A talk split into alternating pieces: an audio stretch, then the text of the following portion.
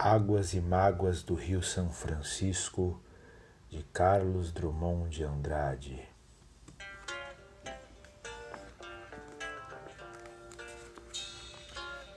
Está secando o velho Chico, está mirrando, está morrendo.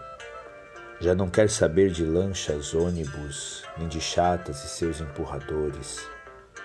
Cansou-se de gaiolas e literatura encomiástica e mostra o leito pobre, as pedras, as areias desoladas, onde nenhum caboclo d'água, nenhum minhocão ou cachorrinha d'água, cativados a nacos de fumo forte, restam para semente de contos fabulosos e assustados.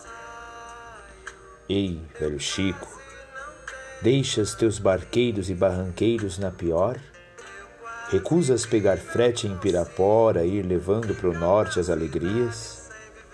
Negas teus surubins, teus mitos e dourados, teus postais alucinantes de crepúsculo à agula dos turistas? Ou é apenas seca de junho e julho para descanso e volta mais barrenta na explosão da chuva gorda? Já te estranho, meu Chico. Desta vez encolheste demais. O cemitério, de barcos encalhados, se desdobra na lama que deixaste.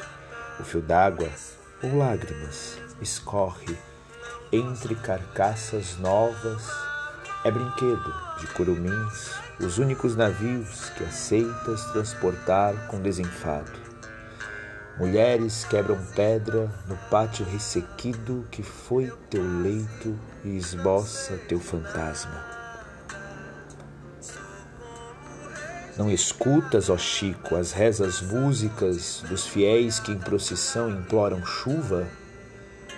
São amigos que te querem, companheiros que carecem de teu deslizar sem pressa, tão suave que corrias, embora tão artioso, que muitas vezes tirava a terra de um lado e a punhas mais adiante, de moleque. É gente que vai murchando em frente à lavoura morta e ao esqueleto do gado, por entre portos de lenha e comercinhos decrépitos.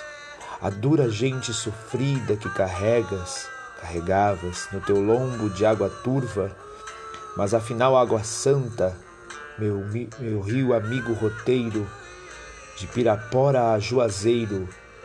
Responde, Chico, responde.